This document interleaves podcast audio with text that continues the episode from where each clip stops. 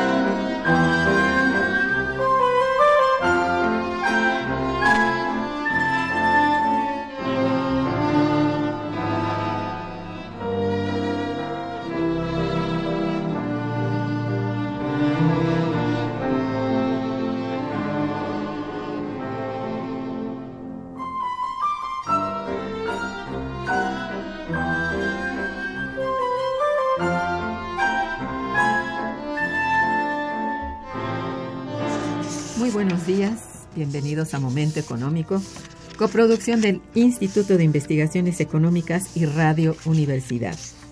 Les saluda Irma Manrique, investigadora del Instituto de Investigaciones Económicas, hoy jueves 6 de octubre de 2016.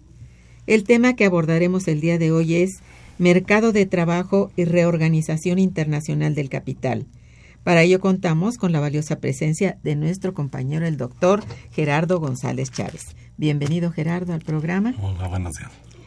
Nuestros teléfonos en el estudio son 55 36 89 89 con dos líneas. Para comunicarse desde el interior de la República, contamos con el teléfono LADA sin costo 01800 505 2688. La dirección de, correo electrónico para que nos envíen sus mensajes es una sola palabra momento económico arroba unam.mx. De nuestro invitado. Gerardo González Chávez es doctor en economía, maestro en ciencia política y licenciado en economía por la UNAM. Pertenece al Sistema Nacional de Investigadores de CONACIT es investigador titular en el Instituto de Investigaciones Económicas, adscrito a la Unidad de Economía del Trabajo y la Tecnología. Sus líneas de investigación son Estado, salarios, inflación, condiciones de vida, desarrollo industrial, productividad, innovación, empleo, desempleo y migración. Es autor de más de seis libros, coautor o coordinador de más de otros once libros, ha escrito poco más de 19 capítulos de libros, 29 artículos en revistas académicas especializadas e imparte cátedra en las Facultades de Ciencias Políticas y Sociales y el posgrado de Economía de la UNAM. Es coordinador del décimo primer Seminario de Economía del Trabajo y la Tecnología a realizarse la semana entrante. Pues bien, efectivamente, del 11 al 13 de octubre del presente año tendrá lugar en nuestro instituto de Investigaciones Económicas el décimo primer Seminario de Economía del Trabajo y la Tecnología. Se trata de un importante esfuerzo académico en nuestro instituto acerca de un tema que sin duda preocupa a todos y del cual actualmente se habla demasiado. En esta ocasión es coordinado por nuestro compañero el doctor Gerardo González Chávez, quien nos acompaña el día de hoy. El tema central del seminario es la productividad industrial y el mercado de trabajo, la importancia de las MIPIMES en la reorganización internacional del capital. Cabe señalar que la reflexión acerca de este tema de nuestra economía nacional se situó en un escenario en donde predomina el incremento del dólar frente al peso, se comenta mucho acerca de lo planteado por el paquete económico 2017 y en donde existe bastante incertidumbre por lo que ocurrirá en materia laboral en el corto plazo, tomando en consideración que estamos ya en el último trimestre de este 2016. Pensando en todos estos elementos y sumando un entorno económico eh, general e internacional no favorable, resulta pertinente lo que nos ofrece el décimo primer Seminario de Economía del Trabajo y la Tecnología. De ahí que comienzo por preguntar a mi colega y amigo doctor Gerardo González cuál es el objetivo del seminario, cómo está estructurado, quiénes participan, a quiénes está dirigido y en qué horario se realizará. Muchas gracias, Irma, por la invitación. Eh, es un gusto eh, presentar en esta ocasión el décimo primer Seminario de Economía del Trabajo y la Tecnología. Esto nos indica que llevamos como 11 años tratando de entender los problemas de la innovación, del desarrollo tecnológico, del trabajo, de los efectos en la población, en el consumo, etcétera. En esta ocasión nos eh, ubicamos eh, más en el sentido de qué ha pasado con esto que se llama la reestructuración productiva del capital a nivel mundial, sí, sí. en donde entre los países se da una nueva división del trabajo y efectivamente en el caso en el caso nuestro las micro, pequeñas y medianas empresas eh, son las que generan la mayor cantidad de empleos a nivel nacional. Eh, eh, y también lo que, lo que hemos estado encontrando es que en estas empresas predomina la informalidad, por ejemplo, y por lo tanto también predominan los salarios precarios.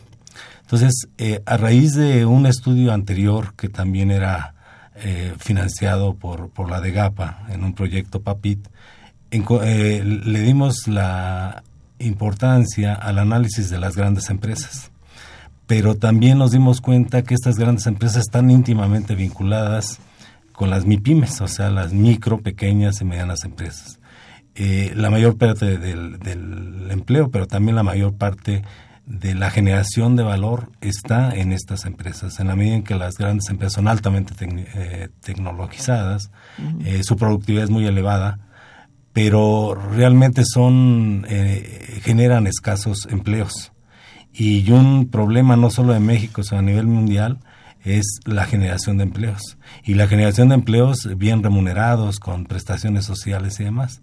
Entonces lo que encontramos aquí es que en las MIPIMES eh, predomina el, empleo este, eh, informal o, con carencias de prestaciones sociales o estabilidad y demás. Entonces, el, seminario eh, va a tratar de analizar estos problemas desde diversas perspectivas.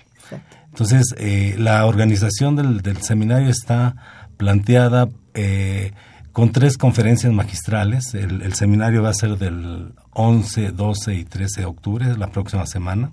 Eh, eh, iniciamos con tres conferencias magistrales eh, de un investigador de la Universidad de Salamanca, Santiago Manuel López García, que va a hablar sobre la crisis económica y el desempeño, el desempeño de los clústeres, que es un elemento fundamental de la vinculación de las MIPIMES con, con la gran empresa.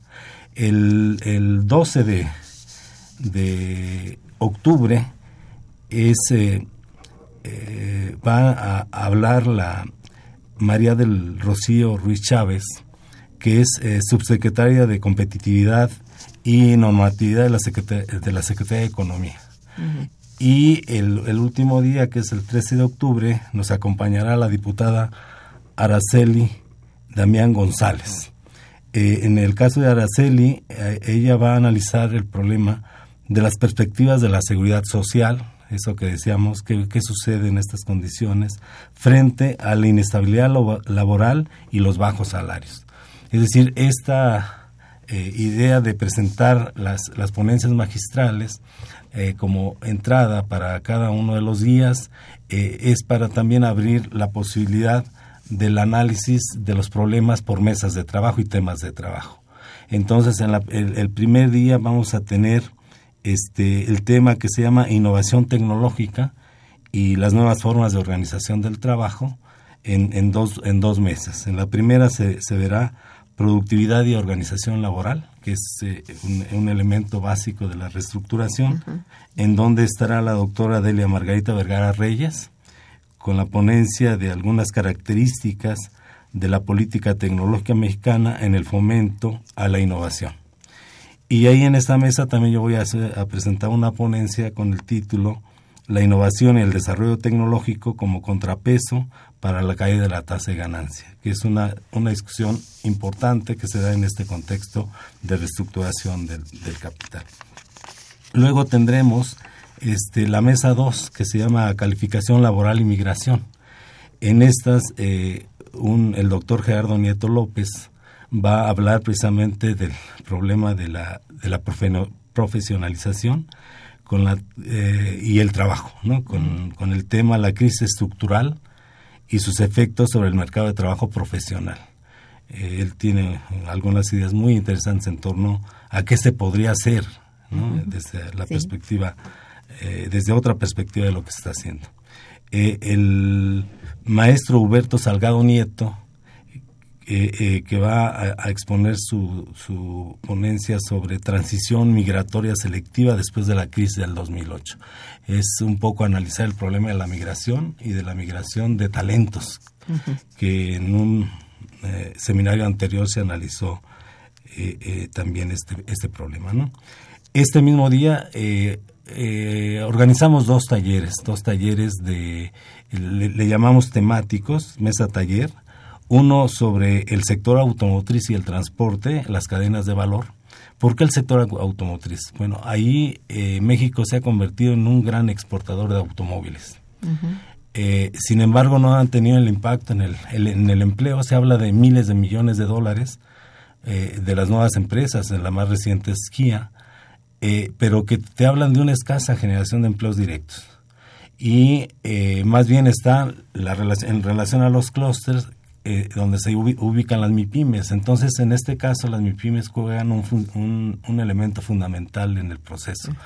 Y eh, uno de los aspectos es cómo nos estamos convirtiendo en un país este armador, ¿no? Antes maquilador y, ahora maquilador y armador de industrias muy este de mucha importancia como la industria automotriz, la aeronáutica, la de algunos productos electro, electrodomésticos que, somos incluso de los principales exportadores, ¿no? En México el sexto lugar en exportación de automóviles, el tercer lugar, el segundo lugar en, refrigeradores y televisores, etcétera.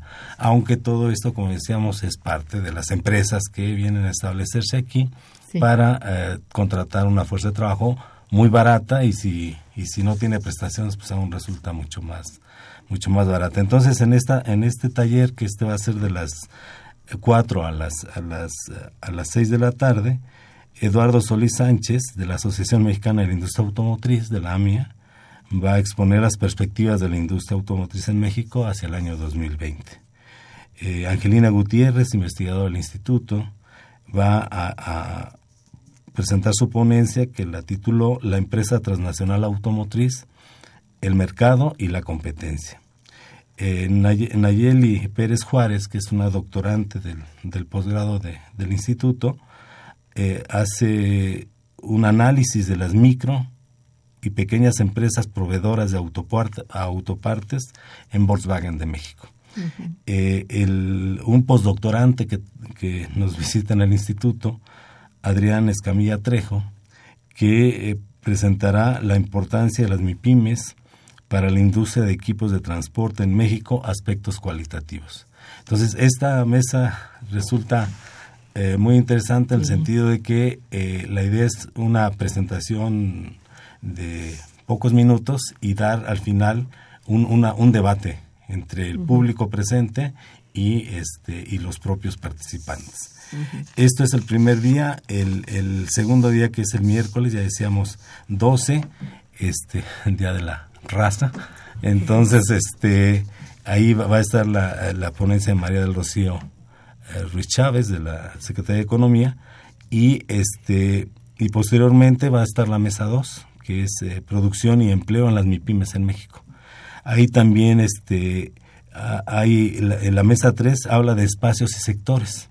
O sea, cómo se ha ido dando esta eh, descentralización. Entonces aquí está el maestro Roberto Ramírez Hernández con la ponencia La presencia de las MIPIMES y su papel en la reestructuración productiva de la zona metropolitana de la Ciudad de, México, 2003-2013. ¿Qué tan cierto es esto de que nos convertimos en una ciudad de servicios y dejamos de ser productiva, ¿no? Y este y luego viene la ponencia de Graciela Reynoso Rivas, este, también del Instituto de Investigaciones Económicas, con un tema que ha resultado novedoso porque eh, hay pocos estudios sobre ello, que es innovación tecnológica en la industria de las artes gráficas en México. Un estudio de caso. es, es interesante lo que me estaba platicando Graciela en el sentido de que hay aportaciones eh, bueno, hay este, entrevistas a empresarios y, y, muestra una situación muy complicada de este sector, aunque vamos a encontrar en otros muchos. Y por último, la maestra Araceli Olivia Mejía Chávez va a presentar eh, una ponencia sobre las TICs, las, tecnologías de la información y la comunicación, en el desarrollo de las MIPIMES y la generación de empleo calificado en México. Esto, este, eh, digamos, nos, nos, permite entender eh, esos sectores, ¿no? De, alguna manera.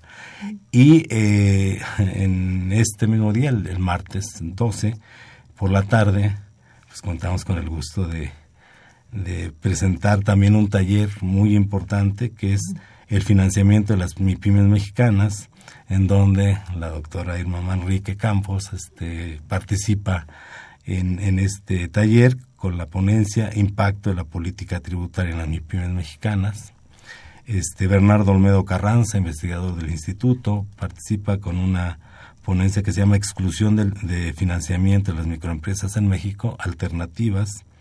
Este, Mónica Ribeiro, una este, compañera brasileña que está recientemente ingresó al instituto, con una ponencia que se llama Microfinancieras y Finanzas Solidarias, la democratización del crédito en Brasil y México.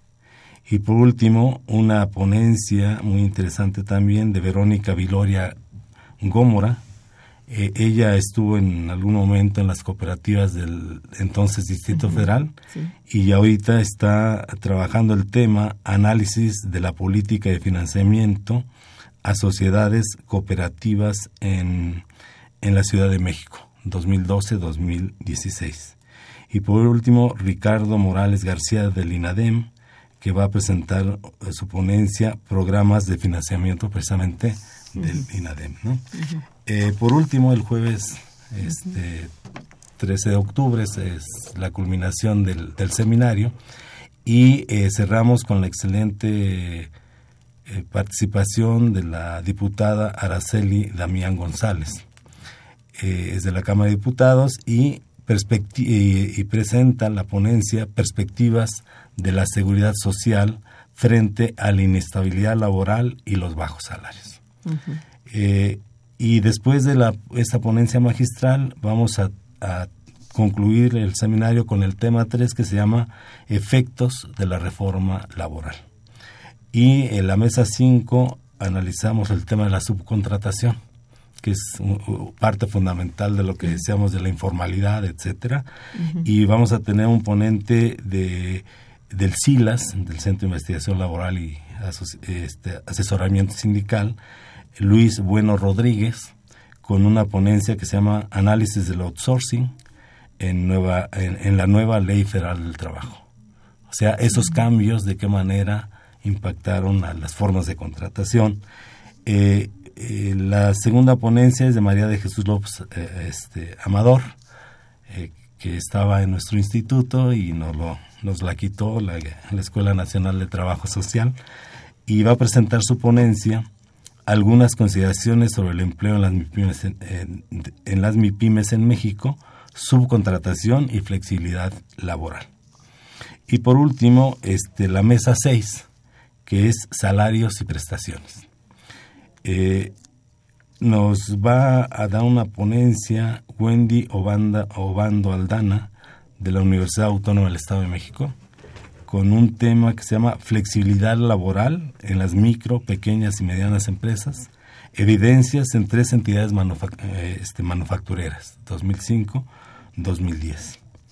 Y este, por último, el ponente David Lozano Tobar, de la Facultad de Economía, del grupo este que hace el análisis de la canasta obrera eh, indispensable, nos va a dictar una conferencia sobre los efectos de las, de las reformas laborales en la precariedad del trabajo. Entonces, como vemos, es muy amplio el tema. Amplísimo, está muy, muy, desglosado. Eh, procuramos eh, que hacer amable la, la estancia, entonces eh, en realidad son pocas las ponencias, muchos los temas.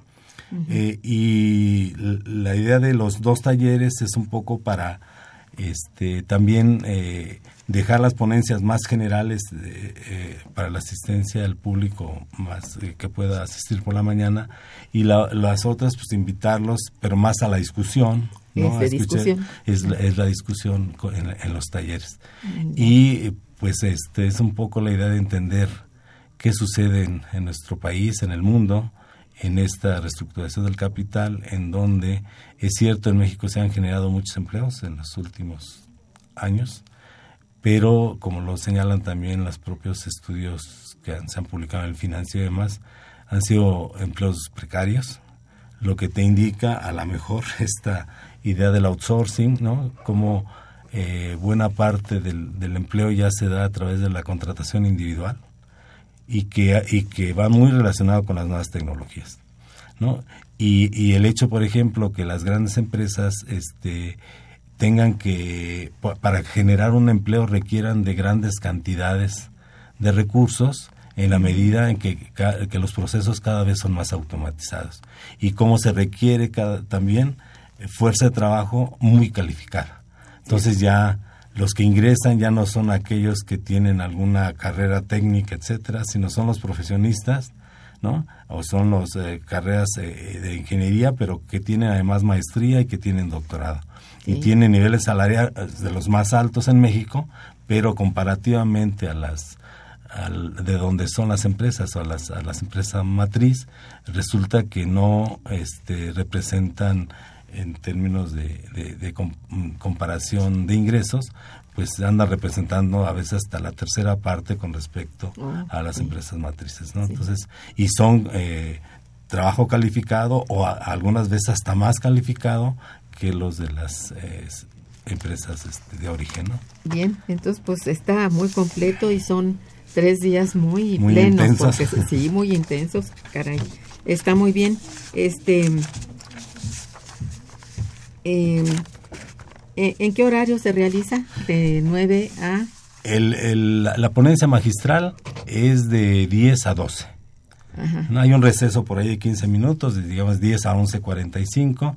Se, nos cambiamos del auditorio a una sala, salas de trabajo que tiene el instituto y ahí están las mesas de discusión y esto es de, de 12 a, a 2 de la tarde dos, dos y media de la tarde, de acuerdo a cómo se van ajustando los tiempos, eh, precisamente para no hacerlos tan, este, tan complicados, ¿no? Y, sí, porque sí está sí, sí es muy largo. Sí está largo. Pero luego viene, hay un receso de dos horas para comer, que viene, eh, digamos, de dos a cuatro para comer y regresamos de cuatro a seis para, para las... Eh, nada, más, nada más el martes y el miércoles va a haber taller. Y el seminario termina el jueves a las 2 de la tarde. Se hace la clausura.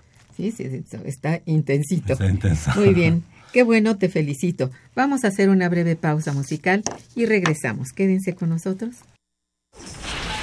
Está escuchando Momento Económico.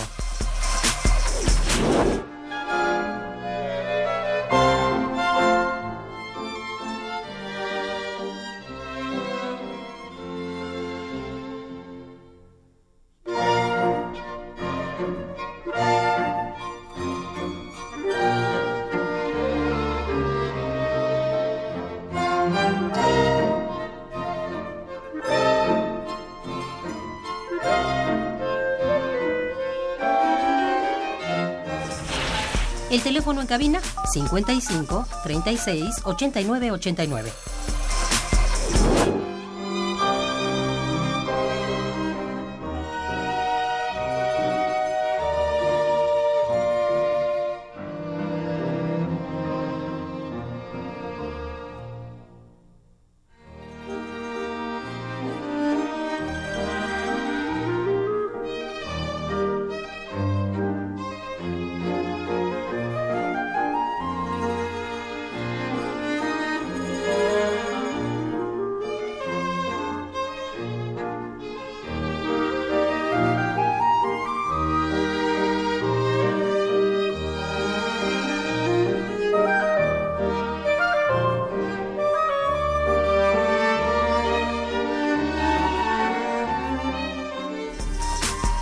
Continuamos en Momento Económico.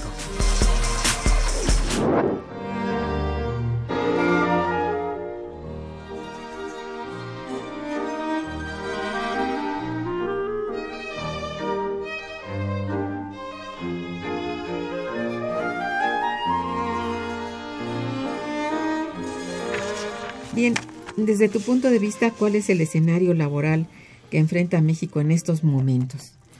Eh, los momentos son difíciles por todos conceptos, pero eh, desde el punto de, vista laboral, ¿cuál, ¿cuál es el escenario general?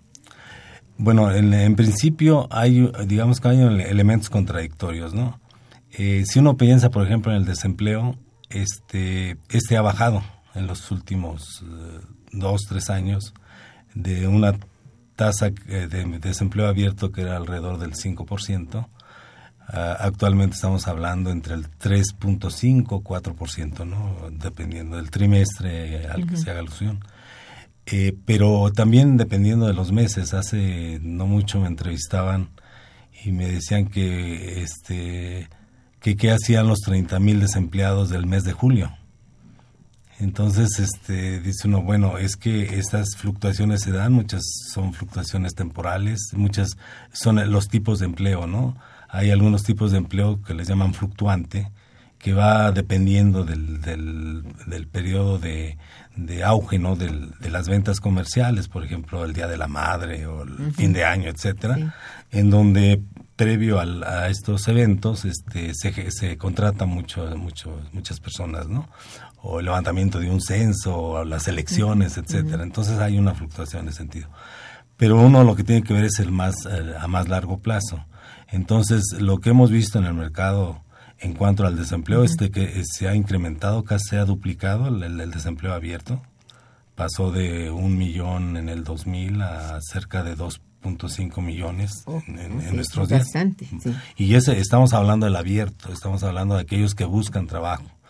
Porque luego encontramos a los famosos que ni estudian ni trabajan. Los ninis. Los ninis, ¿no? Que, que ha ido creciendo. O sea, hace en el 2005 eran alrededor de 4 millones y ahorita son cerca de 7 millones. Entonces, y esa es una población que está disponible, que en el momento en que se recupere la economía habría posibilidades de, de, este, ocuparlos. Tú decías, ¿qué expectativa se tiene? Bueno, la expectativa es que se ha ido ajustando el crecimiento de la economía. Se hablaba de que este año eh, íbamos a crecer entre el 2.5 y el 3.5 Actualmente ya se habla que es menos del 2 o alrededor del 2 al, al 2.4, 2.5. Entonces, si hacemos esa relación de cómo crece el empleo con el crecimiento del PIB, pues históricamente encontramos que hay una generación de empleos de alrededor de 150 mil empleos por cada punto del crecimiento del PIB, de acuerdo a datos de la OIT. Entonces, si hablamos de que México, supongamos que crece este año en 2%, estamos hablando de una generación de empleos aproximada de 300 mil. Sin embargo, estos ninis y los que se incorporan al, al, mercado de trabajo activo a buscar o a la informalidad o que van a migrar, este, estamos hablando de un millón de, de, de, nuevos integrantes al mercado de trabajo.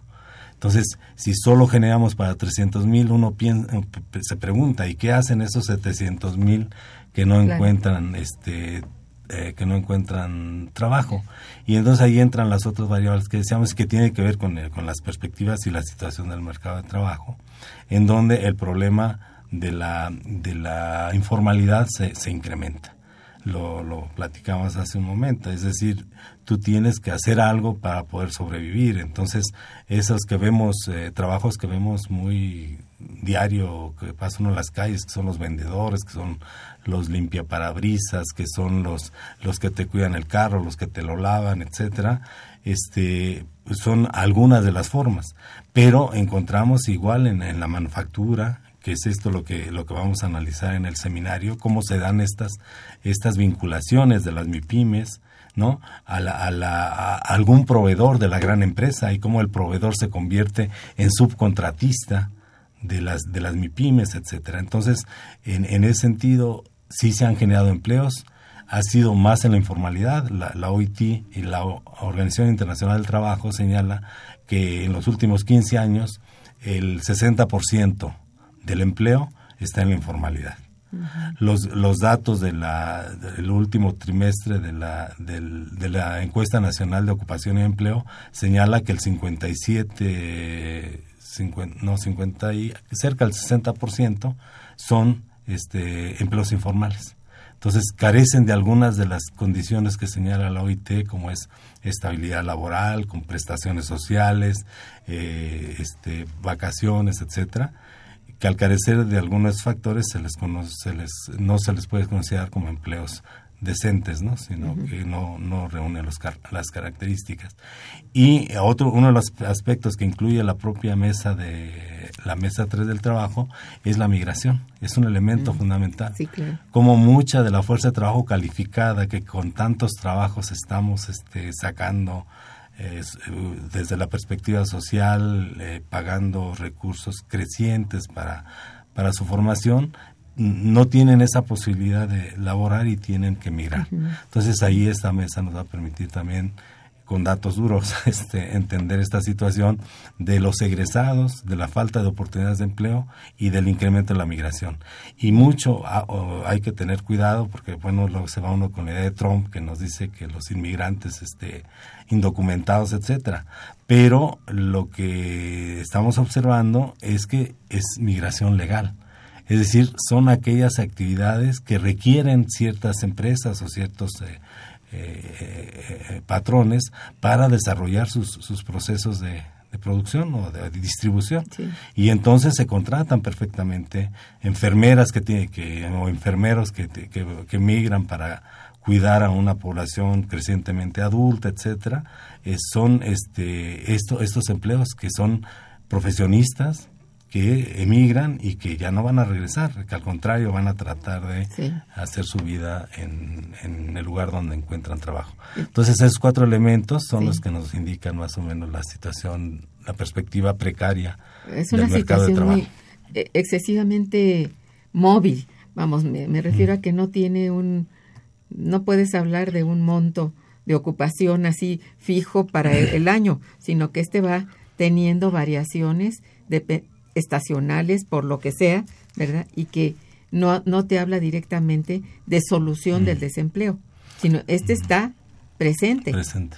Está presente. Y, y sobre todo ese subempleo, que es lo más común y corriente, particularmente por su incidencia en, en, en, la, en el área informal, ¿no? Claro. Entonces esto, no sé, es para estudiar cada, cada parte, digamos, de, de la ocupación en ese en ese sentido y no no hay una gran así seguridad, por ejemplo, de que esto tenga permanencia, sobre todo el empleo, uh -huh. o que se pueda hablar de que se resuelve el problema del desempleo, aunque sea con la informalidad. Digo, así es. Pues, y, y, ahí se da ese doble contexto, sí. porque es cierto, en México y, y, han hecho grandes inversiones. Sí. Sí, pero pero pero no son generadoras de gran de, de gran cantidad de empleos. Así es. El empleo es más calificado. Exacto. Aunque también ahí volvemos a este análisis, ¿no? Se- al, al, digamos, alrededor de la empresa se conforman clústeres de. MIPIMES.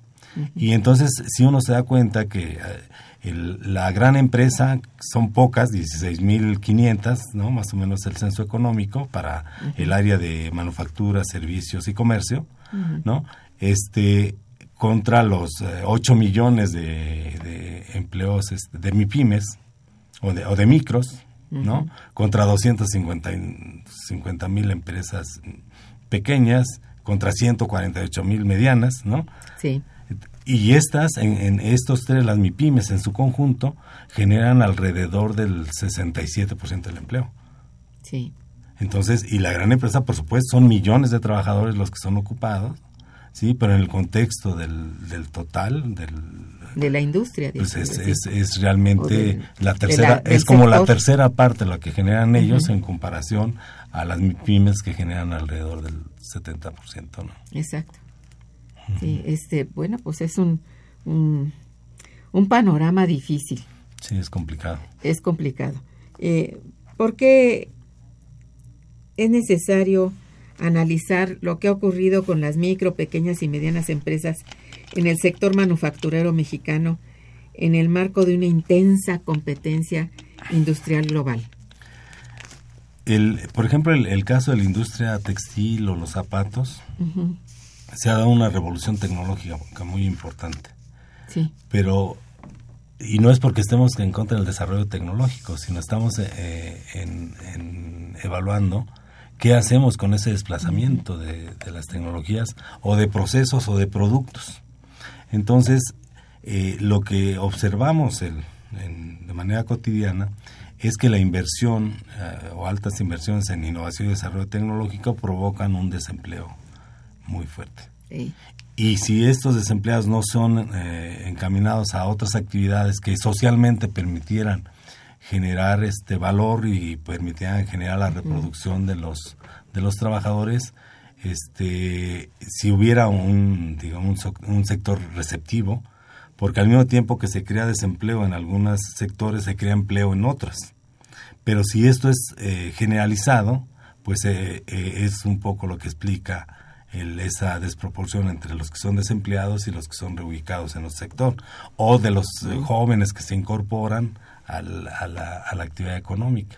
Entonces no hay esas posibilidades, se decía, de, de, de contratar a este tipo de trabajadores, pues porque no hay en qué ocuparlos, porque son tecnologías que desplazan trabajo. Entonces, este, pero aquí es donde decíamos el caso incluyendo a los al- a los outsourcing, ¿no? Los que se contratan por eh, este para hacer ciertas partes del proceso, eh, es ahí donde debemos de integrarlo, porque tenemos el automóvil, ¿no?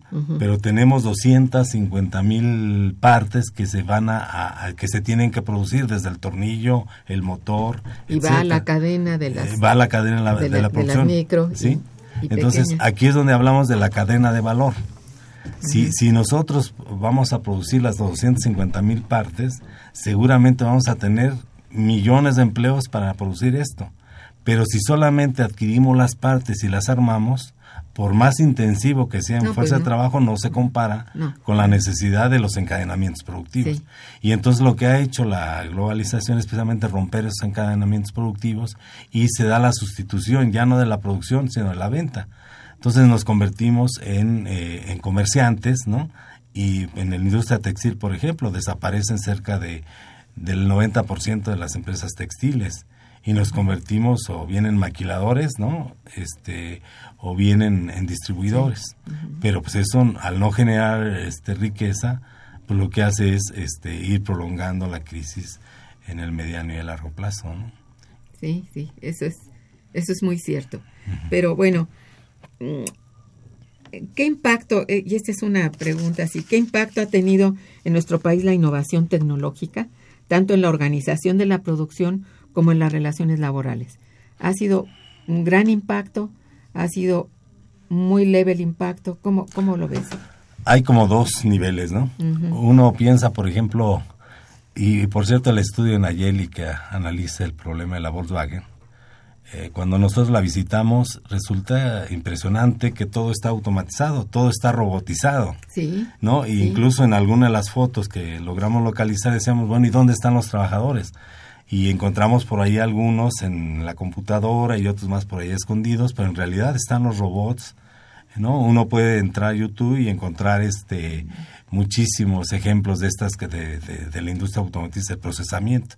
Entonces, ahí está la alta tecnología. Bueno, ahí hay, una buena organización de la y organización de la producción, innovación tecnológica, este organización del trabajo, este productividad, una productividad impresionante, etcétera. ¿Y las relaciones laborales? Ahí incluso eh, se pueden dar el lujo de que estos trabajadores, que como decíamos son altamente calificados, pues tengan los mejores salarios del, del país. Pues sí. ¿No? pero eh, digamos en el, en, el caso de la Volkswagen son como 16 mil trabajadores los que están dentro de la planta y nos decían que alrededor de las empresas que llegaban hasta Tlaxcala, es decir, estos eh, clusters que les llaman, este, eran más de 50 mil trabajadores, los que son proveedores directos o indirectos de Volkswagen, desde el que produce el, el plástico para la manguera para tal cosa, ¿no? hasta el que... Sí, sí, pues, entiendo. ¿no? Entonces, todos esto, y esto sí, en, en, el caso que me preguntabas de la innovación y desarrollo tecnológico, pues es muy difícil que una microempresa esté incorporando las innovaciones. Más bien lo que hace es de qué manera, o hacemos más intensivo el trabajo en el, en el tallercito, el, el lugar donde se fabrica, ¿sí? O extendemos la jornada de trabajo, que es muy común también, de que ante la demanda, y se habla de las nuevas formas de organización del trabajo, donde se habla de, del justo a tiempo, del cero inventarios, de calidad total, de cumplir con las normas ambientales, cumplir con las normas laborales, etcétera. Pero esas no, la, no las eh, desempeña la gran empresa, sino se las eh, obliga al que el proveedor ¿no? Se, le, les hagan el, el trabajo y además les da crédito Muchas veces las empresas estas eh, tardan en cobrar sus, sus productos ya entregados entre uno, dos, tres, hasta cuatro meses. Y si ellos están viviendo de una relación directa, 80, 90% a la gran empresa, es lógico que cualquier cambio en la situación, en la relación entre los proveedores y la gran empresa, pues los lleve a la quiebra. Sí. Mira, hemos recibido algunas llamadas de nuestros radioescuchas. La señora María del Carmen López, que te felicita y felicita el programa. Gracias, señora. Dice, ¿hay algún costo de la asistencia al seminario? Afortunadamente no. Ah, este, ya hemos encontrado ya incluso como negocio, ¿no? Ve uno ahí este tal seminario sobre innovación y desarrollo tecnológico, inscríbanse. El público paga tanto y este y los ponentes otro otra parte y entonces se van convirtiendo como negocio. Afortunadamente la universidad sigue siendo pública, afortunadamente es gratuita, es gratuita ¿no? y, realmente es, eh, es, un esfuerzo social. Yo diría el resultado, en donde todos participamos de manera voluntaria. Así es, sentimos que es nuestra obligación y nuestro trabajo. Oscar Pedro Albarrán también te felicita y felicita al programa, gracias. Gracias. Dice, felicito al invitado por ser tan claro en las ponencias que escucharemos en el seminario, la explicación que diste. Y suena muy interesante. Bueno, así está usted. Carlos Vázquez también felicita, te felicita y dice, ¿cuánto gana en pesos mexicanos una persona con maestría o doctorado en el área de, de maquiladoras? Eh, es difícil el, el, sacar, digamos, el, el, hacer un estudio de caso es sumamente complicado que un empresario te dé esos datos, o sea, no hay. Entonces uno tiene que acudir a las fuentes este, oficiales y las fuentes oficiales pues, es INEGI. Y en INEGI pues, encontramos eh, la encuesta nacional de ocupación y empleo, que es una encuesta nacional, etcétera, que, requiere muchísimos recursos y, te da algunos datos que uno puede evaluar en ese sentido. Entonces te dice de los eh, del 100% de los trabajadores cuánto dicen ganar el salario mínimo y te saca un porcentaje cercano entre el 10 y el 13%. Eh, los que ganan entre uno y dos salarios, ah, pues resulta que es como el 28%. Ah, ¿y cuántos ganan de uno a tres salarios? Ah, pues resulta que es entre el 58 y el 60%. Entonces, la población mm, mexicana gana entre uno y tres salarios mínimos, el 60%. la generalidad. La generalidad. Y luego ahí hay eh, salarios más, eh, más este, eh, altos, ¿no? Pero realmente quien gana más de 10 salarios mínimos, pues, hablas del 5% de la población. ¿Sí? Entonces, en esta diversidad de salarios encuentras también pues, en qué empresa estás, qué tan competitiva, eh, es una MIPYME o no la, o no la es, si es la gran empresa, deseamos, pues, pues tiene los mejores salarios y deben de tener, pues bueno, por el grado de calificación igual, tienen que remunerar esto, aunque no es la remuneración que se da en los países sedes.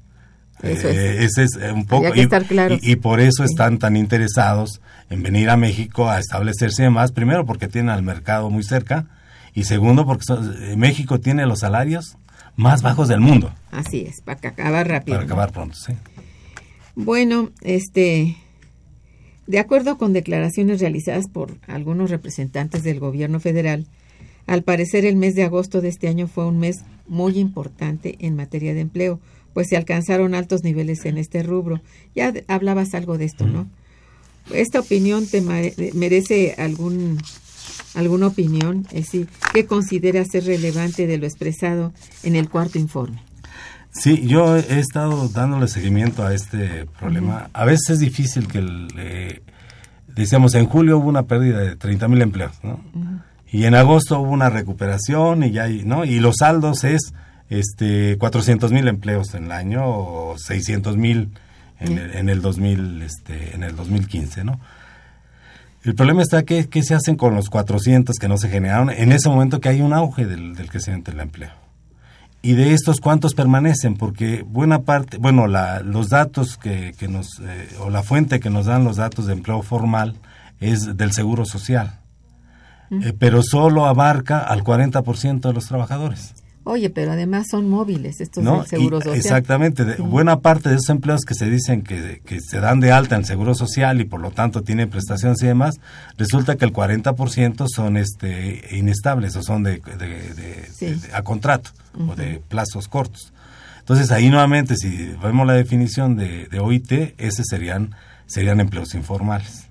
Pues sí. Entonces, este, esas son las, las contradicciones que se dan y pues cómo, cómo se puede este, generar en este Más bien se puede, se puede elevar la, la, este, la posibilidad de que se ha producido muchísimo empleo, pero es, como dices, hay que analizarlo por el tiempo en que se da, por lo que se pierde, en el mes anterior, lo que se recupera y cómo se recupera. Si es realmente empleo formal o informal, esa es la cosa, ¿no? Y, y, ahí en el, para insistir en lo del seminario, ¿no? este, en, la, mesa 6, eh, donde se hablan los efectos de la reforma laboral, muchos de los investigadores han planteado precisamente eso, que la reforma laboral vino a regularizar muchas de las funciones que antes eran informales. Y entonces eh, eh, esos trabajadores que ya, ya existían en la informalidad, lo que hacen es simplemente declarar que son formales. Entonces, muchos de esos empleos antes eran formales, informales y ahora son formales. Sí. Bien, vamos a hacer una breve pausa musical y regresaremos. Está escuchando Momento Económico por Radio UNAM.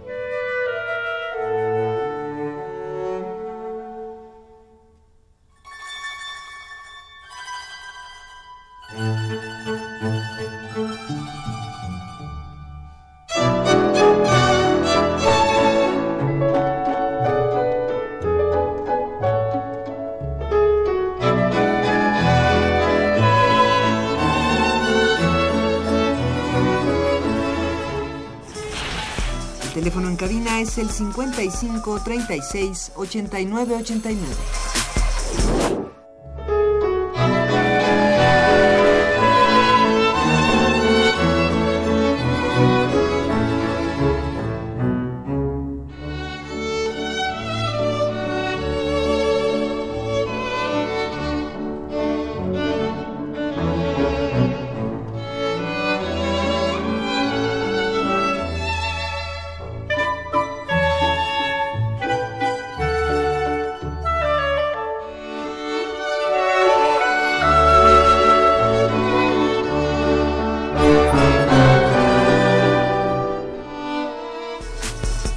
Continuamos en Momento Económico.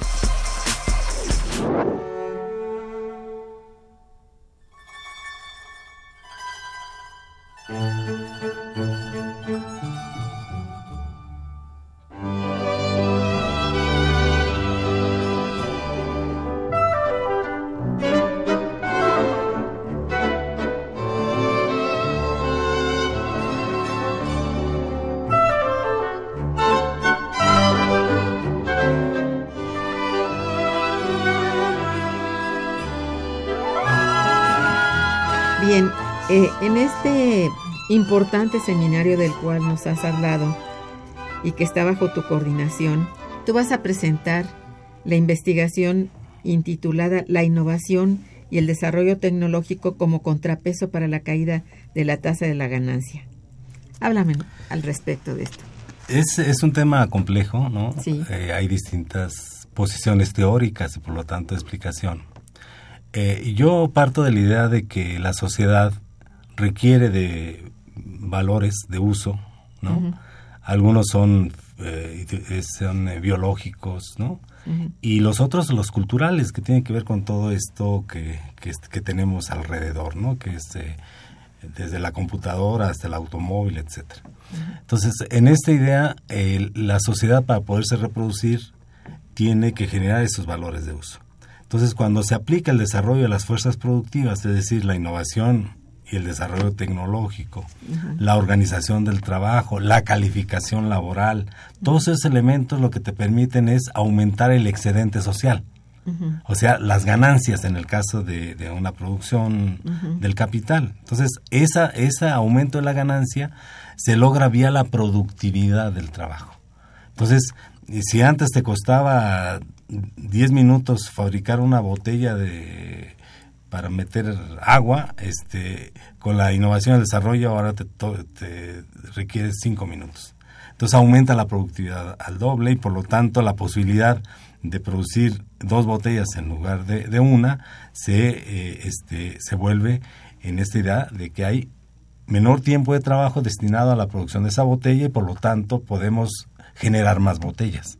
Esa es un poco la productividad, produ- producir más en el mismo tiempo o menos tiempo y el mismo esfuerzo. Entonces, esto te lo permite la innovación y el desarrollo tecnológico. Entonces, lo que implica es que requieres menos trabajo para producir esto. Y por eso se da ese efecto. Hay innovación y desarrollo tecnológico y casi por automático decimos menos trabajadores. ¿no? Pero el- en el proceso de producción, quien genera el, el valor son los trabajadores. Entonces hay una tendencia del, del capital en su conjunto a disminuir el número de trabajadores in- en- de manera proporcional en comparación a lo que invertimos en los robots, en los edificios, etc. En la innovación. En la innovación y el desarrollo. Entonces, eso va generando este, una caída de la ganancia.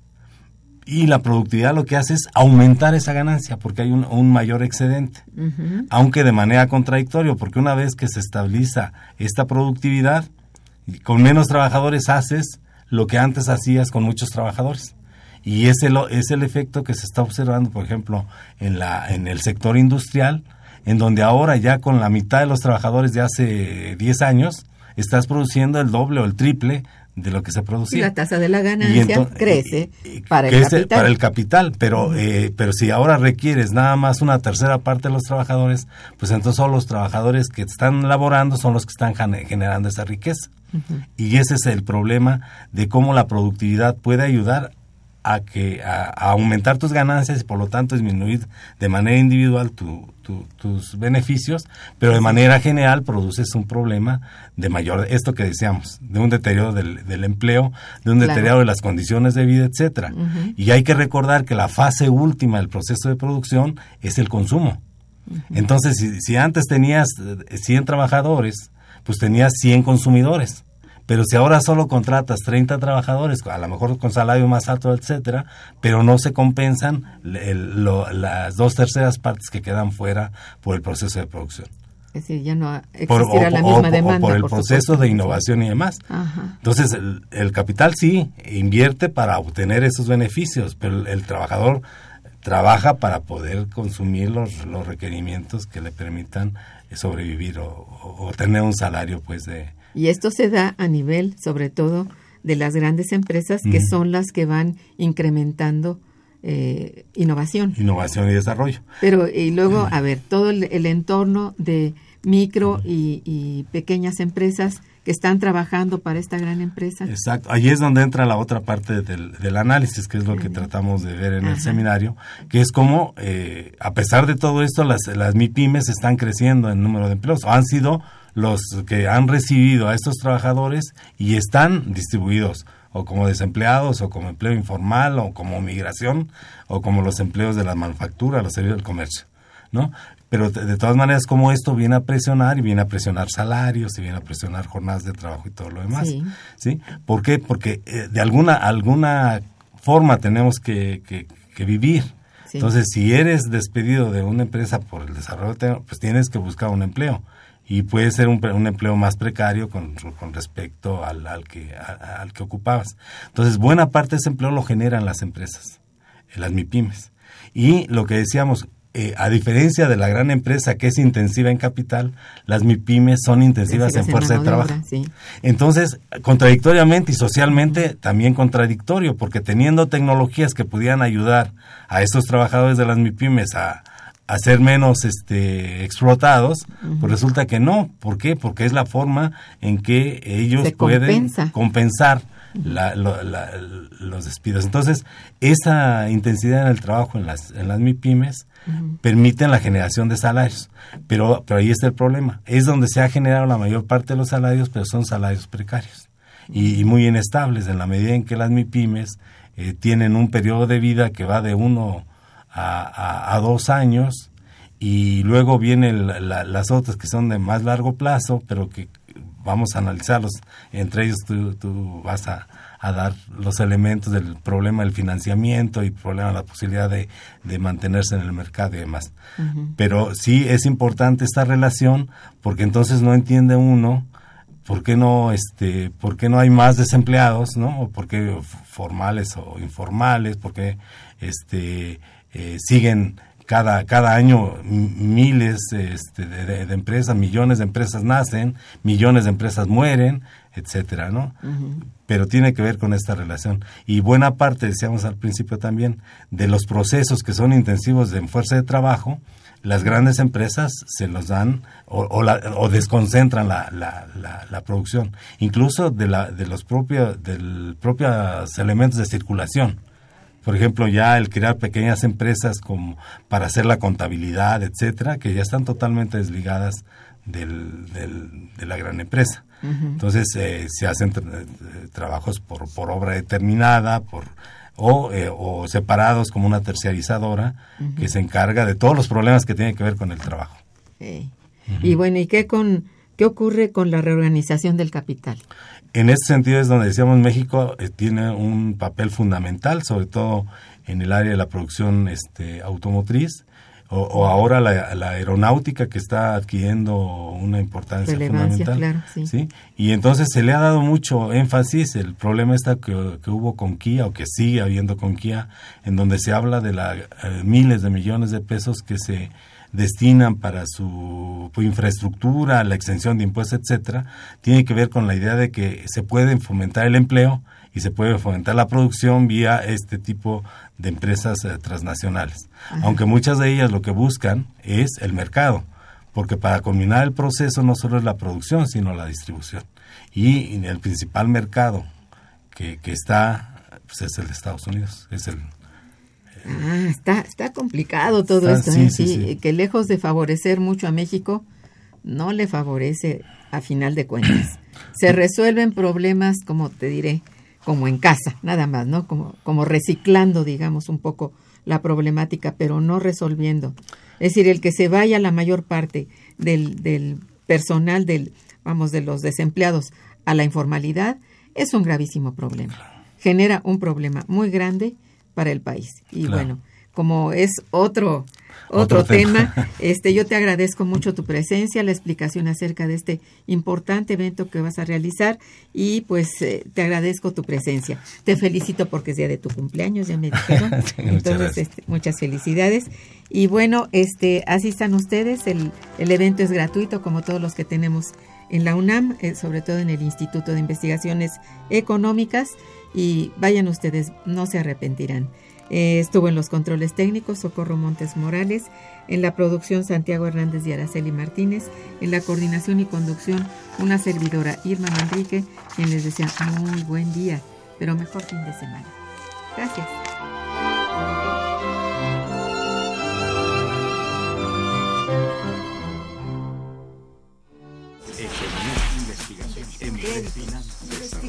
Momento económico. Radio UNAM y el Instituto de Investigaciones Económicas presentó Momento económico.